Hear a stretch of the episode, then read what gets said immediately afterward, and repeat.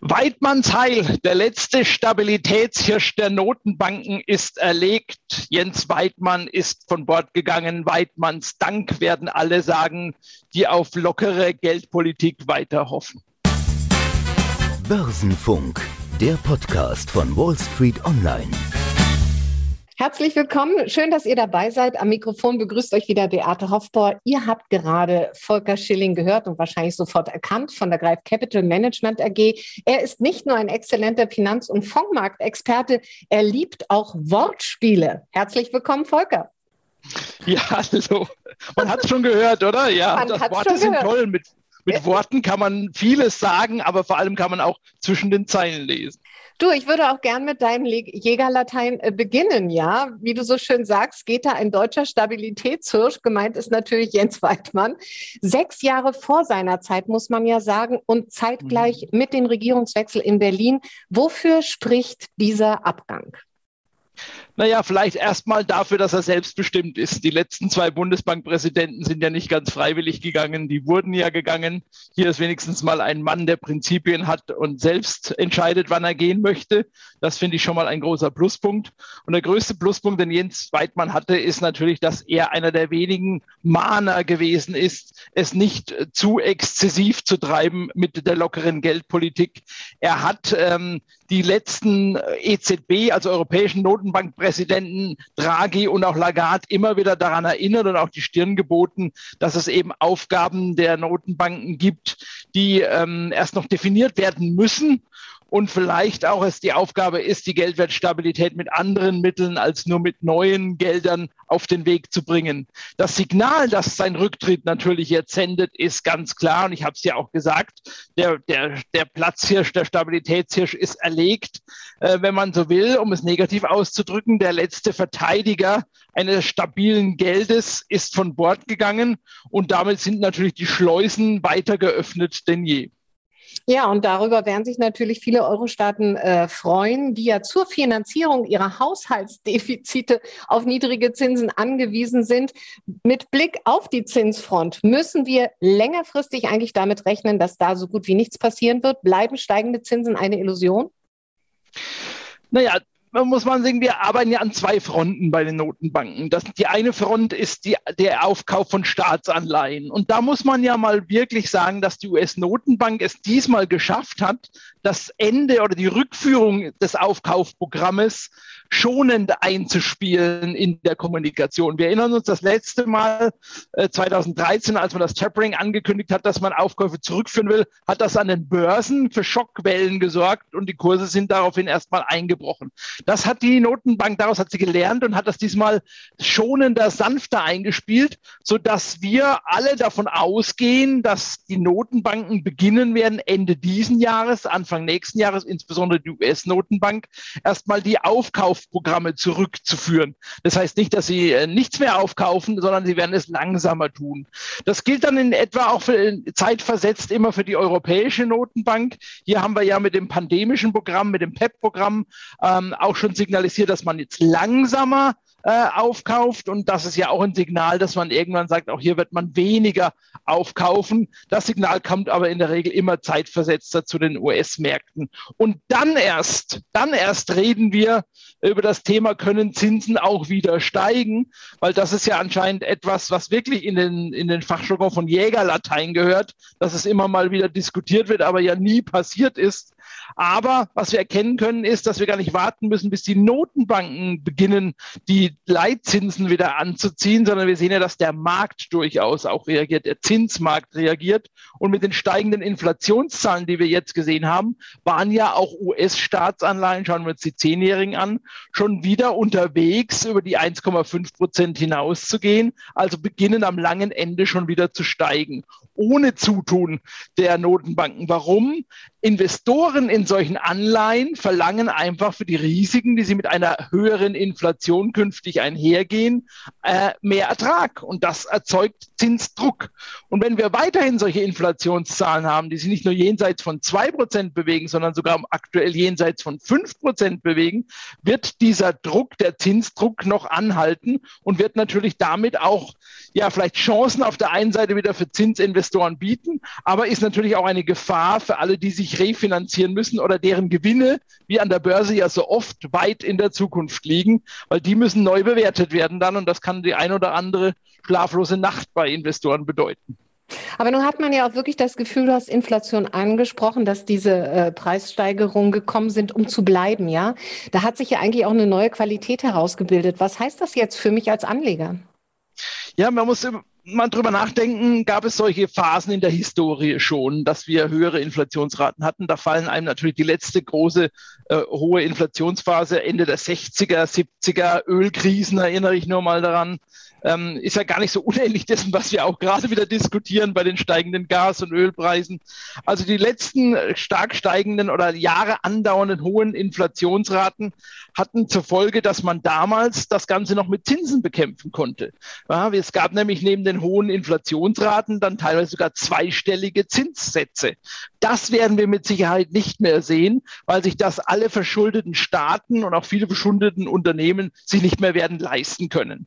Deswegen werden die Inflationszahlen, die teilweise ja auch gewollt sind, warum, wenn die Inflation höher ist als das Zinsniveau, eben genauso, wie wir es aktuell haben, ist das ja eine Art schleichende Entschuldung oder wenn man es böse formuliert, schleichende Enteignung, weil all diejenigen, die auf Zinsen sparen und das nicht mehr ausgleichen können mit diesen Zinsen, was sie an höheren Kosten künftig in Kauf nehmen müssen, verlieren real Geld. Es ist ja. davon auszugehen, da es eben nicht bekämpft werden kann mit höheren Zinsen, dass aber alle Inputfaktoren für Inflation, also ich nenne hier nur mal aktuell, was jeder merkt, die steigenden Energiepreise, steigenden Nahrungsmittelpreise, steigende Häuserpreise, die steigenden Preise von Vorerzeugnissen in der Industrie. Wir werden jetzt auch sehen steigende Löhne, weil jetzt beginnen ja die ganzen Tarifverhandlungen, die steigenden Frachtkosten, also alles, was vorher in das Produkt reinfließt, das steigt alles im Preis. Und deswegen werden auch die Produkte im Preis weiter steigen. Und daher gehe ich davon aus, dass wir uns lange Zeit äh, länger als das, was die Notenbanken einem momentan glauben möchten, über der 2%-Marke bewegen werden. Und das hat einfach Auswirkungen auf Märkte und auch auf Geldanlagen. Nun hast du gerade den Zusammenhang schon angedeutet zwischen äh, steigenden Zinsen und Inflation oder Zinsen und Inflation im Allgemeinen. Es gibt ja noch eine Korrelation, also noch eine Wechselwirkung, die eigentlich über 20 Jahre galt. Ja, wenn die Aktienkurse äh, gestiegen sind, sind Anleihen gesunken und umgekehrt. Dieser mhm. Automatismus, der ist ja irgendwie auch ausgehebelt. Was heißt denn das mit Blick auf mhm. Anleihen? Sind die damit nutzlos in Zeiten hoher Inflation? Es ist ein bisschen gefährlich geworden, weil wir sind in einer Welt aufgewachsen, die letzten 30 Jahre, in dem genau dieser Zusammenhang, den du gerade benennst, galt. Nämlich, dass ich mit einem klugen Mix aus Aktien und Anleihen, was man ja dann neuhochdeutsch auch Misch- oder Multi-Asset-Fonds nennt, eine gute risikoadjustierte Rendite erzielen konnte. Klingt ganz furchtbar, das Wort. Was meine ich damit? Man konnte also durch den Ausgleich von Aktien und Anleihen, die unterschiedlich geschwankt haben, eine relativ stabile Rendite erzielen mit, mit akzeptablen Wertschwankungen. Das heißt, wenn Aktien eben mal eingebrochen sind, haben die Anleihen das wettgemacht und umgekehrt.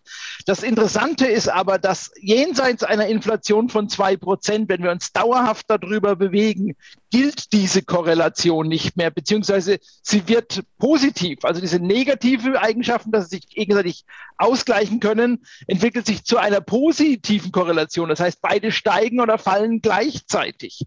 Und damit ist natürlich das Prinzip von Risikostreuung, äh, von einer Mischung äh, die für Stabilität sorgt, die ist perdu. Also alle, die Mischfonds haben, die vielleicht selbst eine gute Mischung aus Aktien und Anleihen in der Vergangenheit haben, müssen sich vielleicht an ein neues Kapitalmarktregime gewöhnen, gepaart mit dem extrem niedrigen Zinsniveau und der Realzins, dass der Realzins negativ ist, also die Inflation höher ist als dieser Zins, den ich über die Anleihen noch kriegen kann, kaufe ich mir nahezu nur noch Risiken ein und habe kaum noch Chancen. Und jetzt inzwischen nicht mal mehr die Chance eben einer einer vorteilhaften Korrelation. Deswegen würde ich ganz klar dazu votieren, Anleihequoten nur noch in Nischen zu nutzen. Äh, da reden wir über Emerging Markets zum Beispiel oder Nachranganleihen, das wären jetzt Spezialitäten, aber nicht mehr im üblichen Stil mit äh, Staatsanleihen aus der Vergangenheit. Ich würde mich ganz stark darauf konzentrieren, eher ähm, Aktien im Portfolio zu haben. Und wenn ich eben genau das Thema Inflation im Hintergrund habe, müssen das Aktien sein oder besser gesagt Unternehmen sein, die eine Preissetzungsmacht haben. Also die über die Fähigkeit verfügen, die höheren Kosten, die ja auch sie haben mit den steigenden Löhnen und mit den steigenden Vorerzeugnispreisen und mit den steigenden Energiekosten, dass sie diese höheren Preise auch in höheren Kosten für ihre Produkte an ihre Kunden weitergeben können. Nur wenn sie diese Preissetzungsmacht haben, können sie ihre Margen, die sie bisher hatten, auch behalten und müssen keine Abstriche machen. Und das bedingt natürlich, wenn ich einen guten Cashflow habe, gute Margen habe, behalte meine Margen, dann würde man das im Fachjargon unter uns Börsianern wahrscheinlich als Qualitätsunternehmen bezeichnen. Und ja. solche Qualitätsunternehmen, die muss man jetzt adressieren, die muss man finden und sich ins Portfolio holen. Du sagst es, die muss man finden. Was zeichnet denn solche Qualitätsaktien oder Qualitätsunternehmen vor allem aus? Wie finde ich die? Ja, also es ist die Marktstellung zum einen. Ich muss eine gute beherrschende oder äh, in einer Nische eine gute Marktstellung besitzen. Ich sollte heute schon Gewinne machen. Ganz wichtig. Und nicht erst äh, in 10 oder 15 Jahren auf Gewinnen hoffen, selbst wenn die hoch sind. Weil wenn die Zinsen steigen, wird das abdiskontiert. Und je weiter die Gewinne in der Zukunft liegen, desto geringer ist der Kurs heute. Und deswegen sollte ich darauf achten, jetzt schon gute Cashflows zu haben, Gewinne zu haben im Unternehmen. Und das Interessante ist vielleicht in einem Bereich oder in einem Segment unterwegs zu sein, das ähm, wo ich äh, die Preissetzungsmacht besitze, wo ich sozusagen sage, das wird gebraucht, egal ob der Preis noch weiter steigt oder nicht. Oder es wird nicht storniert oder es wird nur weniger gekauft, wenn der Preis teuer ist, sondern es müssen Bereiche, Nischen sein, in dem auf alle Fälle das Produkt weiter gebraucht wird, egal ob die Preise gerade höher oder tiefer sind oder Inflation höher oder tiefer ist. Oder ich gehe ganz gezielt auf äh, Unternehmen, die vielleicht äh, von diesen höheren Preisen bei Rohstoffen direkt profitieren, also dann beispielsweise Energie- oder Rohstoffunternehmen, die wiederum die Preise auch weitergeben können an ihre Endkunden. Ja, also da denke ich natürlich in erster Linie an Versorger. Ich denke aber zum Beispiel auch an ja. Versicherungen. Ja, die sind ja auch alle eher defensiv mhm. und nicht so konjunkturabhängig. Was ist mit Pharma? Ja, Pharma ist ein ganz spannender Bereich und zwar da, wo ich natürlich Produkte herstelle, wo es keinen anderen gibt, womöglich, oder wo ich äh, Produkte herstelle, die für Krankheiten oder für Reha-Maßnahmen immer gebraucht werden äh, und teilweise natürlich auch beispielsweise über Krankenkassen bezahlt werden. Also da gibt es Möglichkeiten. Wenn ich natürlich ein Generika-Hersteller bin äh, oder ein Big Pharma bin, dann habe ich natürlich Probleme unter Umständen, wenn ich für das Medikament einfach nicht mehr verlangen kann, wenn es noch andere Anbieter gibt. Wenn ich eben ein Schmerzmittelhersteller bin, aber es können auch noch zehn andere äh, Schmerzmittel bedient werden, dann habe ich diese Stellung eben nicht. Also es gilt auch hier nicht äh, ähm, für die gesamte Branche, sondern ich muss mir wirklich die Unternehmen im Einzelnen dann auch anschauen. Und du hast ja auch gesagt, man sollte auf Unternehmen setzen, die jetzt eben auch von dieser Rallye am Rohstoffmarkt profitieren. Hast du da mhm. Beispiele von Unternehmen? Ja, also man könnte natürlich direkt in Rohstoffaktien, ähm, Minenunternehmen investieren. Das allerdings halte ich für einen Laien, der sich wenig im Bereich Bergbau, Geologie, äh, äh, Lagerkunde auskennt, eher schwierig. Da können wir nachher nochmal drüber reden, vielleicht das Ganze auch besser über einen äh, Fonds abzudecken.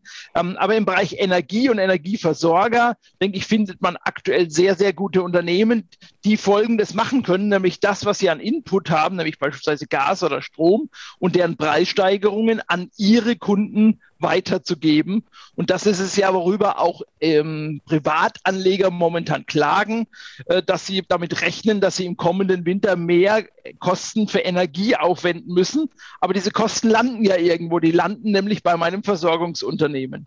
Ich hätte hier ein Beispiel, ähm, das man vielleicht auch weniger kennt. Das ist aus den USA, ist ein regionaler Versorger. Das ist die DTE Energy. DTE Energy.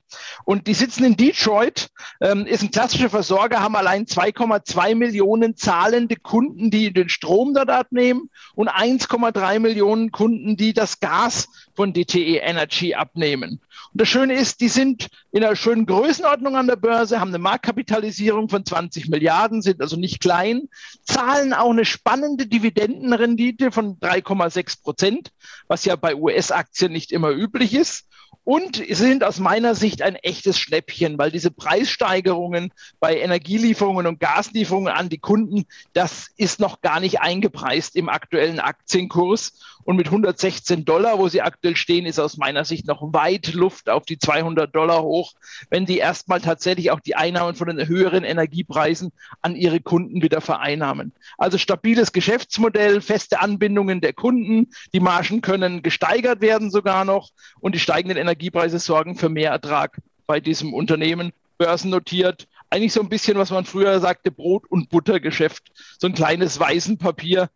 Vielleicht noch für die, die aus Deutschland investieren, ähm, natürlich in Dollar notiert.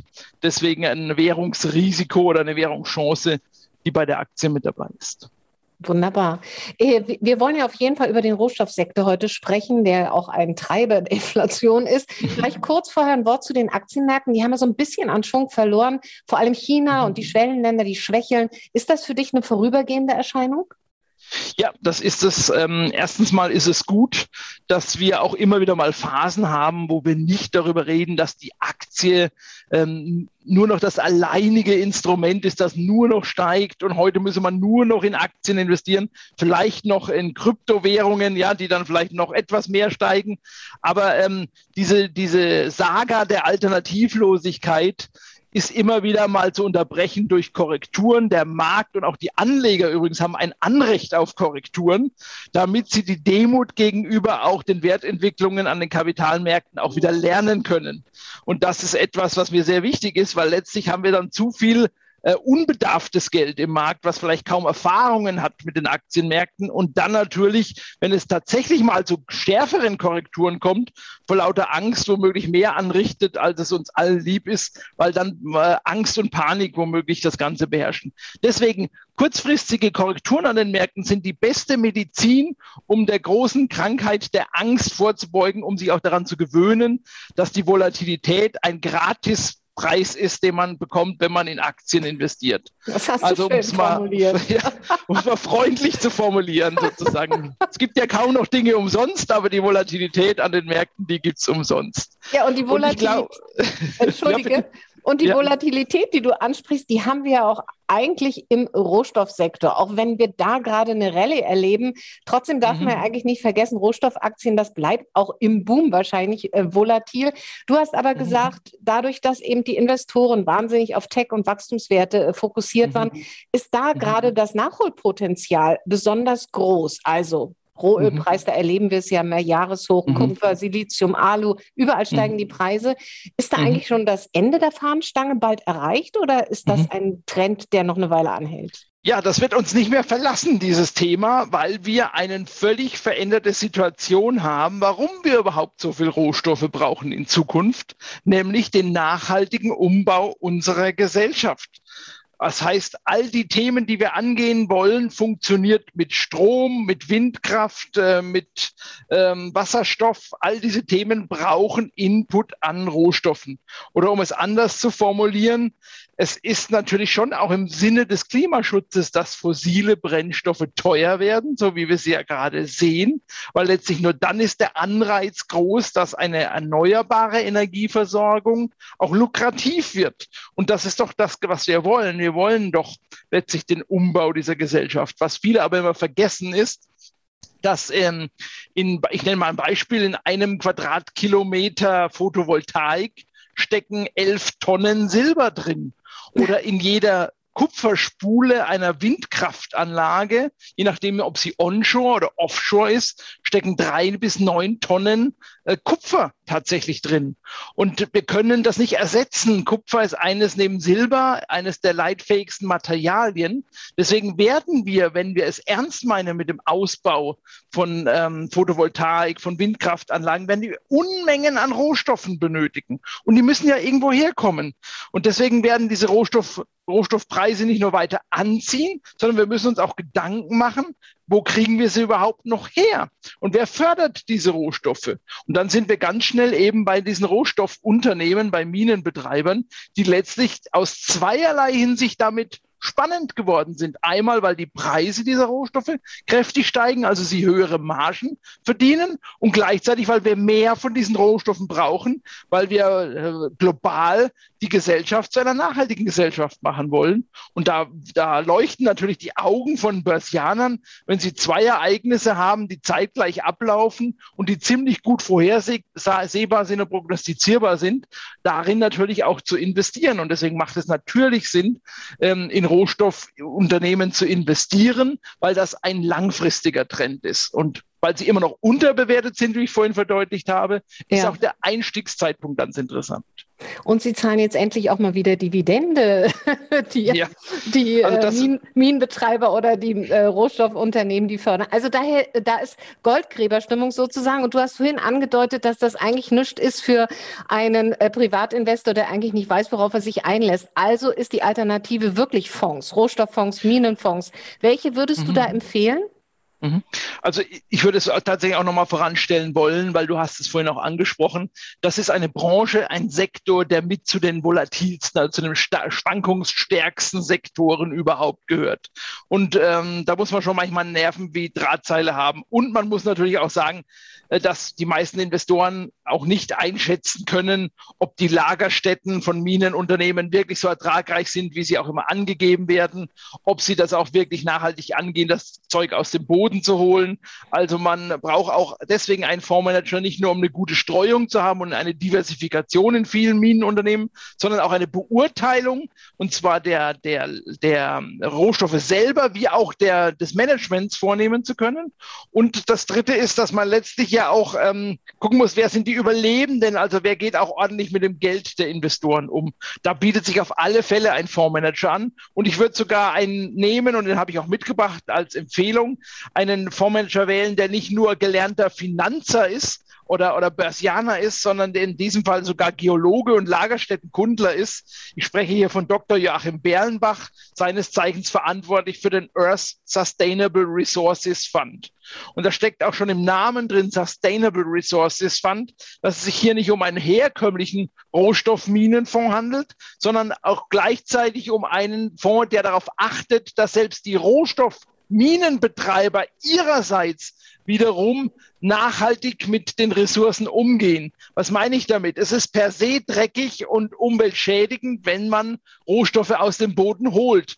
Aber auch da kann man es eben künftig besser machen, indem man vielleicht nicht mehr Diesel-LKWs auf der Mine betreibt, sondern beispielsweise auch Elektro- oder Wasserstoffbetriebene LKWs, indem man den Strom eben nicht aus Dieselaggregaten äh, gewinnt, sondern beispielsweise aus Solarzellen, die man auf den Teichen errichtet. Also da gibt es viele Bestrebungen auch innerhalb der Rohstoffindustrie tatsächlich nachhaltiger zu werden. Und dieser Fonds adressiert oder belohnt und investiert genau in diese Unternehmen, die sich in zweierlei Hinsicht bewährt machen. Nämlich einmal, weil sie die Rohstoffe, die gebraucht werden, für das Thema erneuerbare Energien aus dem Boden holen. Also da reden wir über Kupfer, Silber, Platin, Nickel, aber andererseits ihre Unternehmen auch nachhaltig führen oder immer mehr nachhaltiger führen, als das in der Vergangenheit der Fall war. Und der Fondsmanager ist hochdekoriert, viele Auszeichnungen, er managt mehrere Rohstofffonds und man hat mit diesem Produkt quasi eine Mischung aus dem Thema Nachhaltigkeit und erneuerbare Energien in einem Fonds abgedeckt. Also, wer da auf den Geschmack gekommen ist und sich dafür interessiert, Silber, Platin, Nickel, Kupfer, äh, der Earth Sustainable Resources Fund von Dr. Joachim Berlenbach. Dein Tipp für alle, die im Rohstoffsektor und von diesem Boom ein Stück weit mit gutem Gewissen profitieren wollen. Volker, vielleicht zum Schluss äh, ein Blick auf den deutschen Markt. Ja, der DAX mit seiner Performance auch so ein bisschen durchwachsen. Die deutsche Wirtschaft im Oktober hat so ein bisschen an Schwung verloren. Auf der IFO vierten Monat in Folge gefallen. Also die Stimmung in den deutschen Chefetagen ist auch nicht mehr ganz so gut. Wie mhm. groß ist denn die Gefahr, die von den Lieferengpässen und vom Materialmangel ausgeht für die deutsche Wirtschaft? Man sieht ja, dass wir äh, das Thema umgesetzt haben, indem man einfach Produktion einstellt, verlangsamt, aussetzt. Und das wirkt sich natürlich dann auch auf die Gewinne aus. Aber das ist ja bekannt. Und die Börse honoriert ja nicht Dinge, die bekannt sind, sondern die Börse nimmt Dinge vorweg, die in der Zukunft sich ergeben. Und ich denke schon, dass wir wie auch alle anderen Volkswirtschaften von den Lieferengpässen zwar betroffen, aber dass wir fleißig dabei sind, diese Lieferketten wieder zu schweißen, wenn man mal in dem Jargon bleibt und dann auch wieder langsam Fahrt aufnimmt. Und ich glaube, dass die jetzigen Kursrücksetzer, die wir ja gesehen haben, die du auch angesprochen hast, sind genau dieser Thematik geschuldet. Aber genauso werden wir aus meiner Sicht auch wieder einen Anstieg der Aktienkurse sehen, wenn man sieht, dass sich das sukzessive verbessert. Und davon gehe ich aus in den nächsten Monaten. Wir sehen ja, dass allenthalben Maßnahmen getroffen werden. Ich erinnere mal hier nur, dass Häfen beispielsweise 24 Stunden rund um die Uhr arbeiten, um die Schiffe mal abzuarbeiten oder die Container zu entleeren. Also sukzessive die Situation sich verbessert und dass die Zahlen auch für das vierte Quartal, das er jetzt vor uns liegt und für den Start ins neue Jahr besser ausfallen, als viele jetzt noch erwarten. Und die Börse quittiert sowas im Vorhinein, weshalb ich bis zum Jahresende weiter von steigenden Kursen auch ausgehe. Also hältst du auch die Furcht vor einer Stagflation, also der Kombination aus steigenden Preisen und schwachem Wachstum, für übertrieben?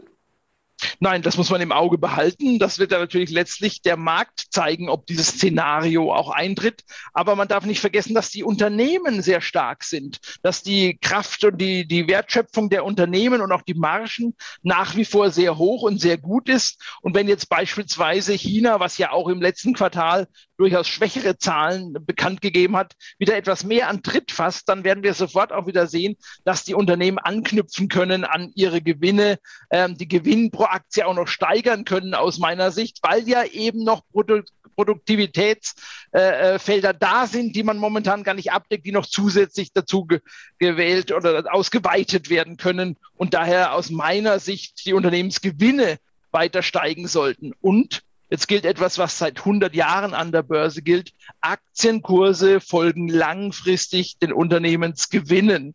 Und natürlich gibt es Übertreibungen und es gibt Untertreibungen, aber langfristig folgen sie diesem Pfad.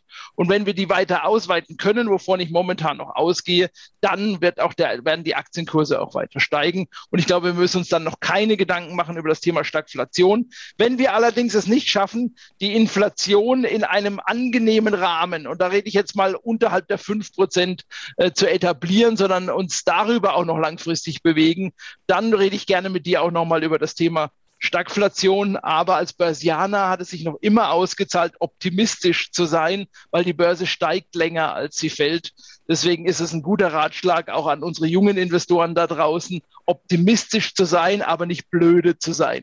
Und solange das Ganze noch funktioniert da draußen, denke ich, ist auch die Welt noch in Ordnung, um zu investieren. Volker, wunderbares Schlusswort. Nichtsdestotrotz kriegst du noch drei persönliche Fragen. Wenn Gerne. Alkohol, was dann lieber, Wein oder eine Spirituose?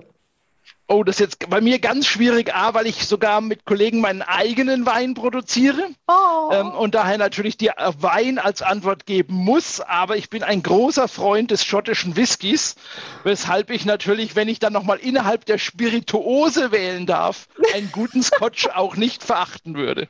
Wunderbar, wie schade, dass du so weit weg wohnst. Ich würde gern mal deinen Wein, Wein probieren. du bist du ja auch ein Zauberer, Volker. Hast du einen neuen Trick mhm. im Repertoire? Den habe ich tatsächlich und den habe ich gerade mit meinem Sohn, ich habe einen 15-jährigen Sohn, mit dem habe ich diesen neuen Trick tatsächlich als Versuchsperson getestet und der neue Trick ist deswegen so klasse, weil sich in der Zauberei noch nie jemand Gedanken gemacht hat, wie führt man denn einen Zaubertrick für jemanden vor, der blind ist. Und dieser Trick ist tatsächlich für jemanden, der nicht sehen kann. Und jetzt denkst du bis zum nächsten Mal, wenn wir uns wieder hören, darüber nach, wie man sowas machen könnte. Und wenn wir uns treffen, das nächste Mal zeige ich ihn dir. Wunderbar. Und wie siehst du die Ampelkoalition? Experiment oder Chance auf Neustart?